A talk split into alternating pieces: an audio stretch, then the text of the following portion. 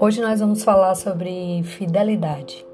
Fidelidade não tem a ver só com amor romântico.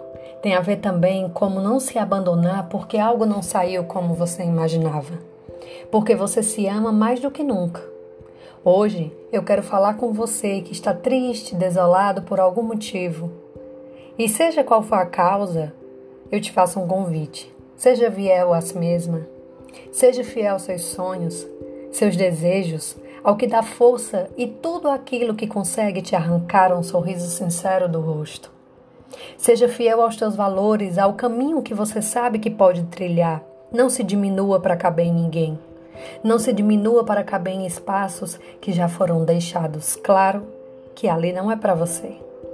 Ao amor que você produz, seja fiel, seja fiel também ao amor que você dá.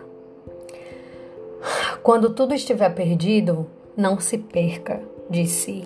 Continue sendo fiel àquela criança que um dia sonhou com grandes coisas no futuro.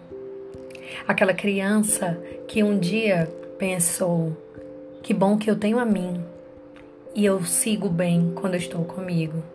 Aquela adolescente inquieta, cheia de planos, cheia de inquietações latentes e pulsantes em suas veias. Seja fiel à necessidade enorme no seu coração de crescer. Seja fiel ao seu poder, ao poder que você tem sobre as pessoas e seja do bem.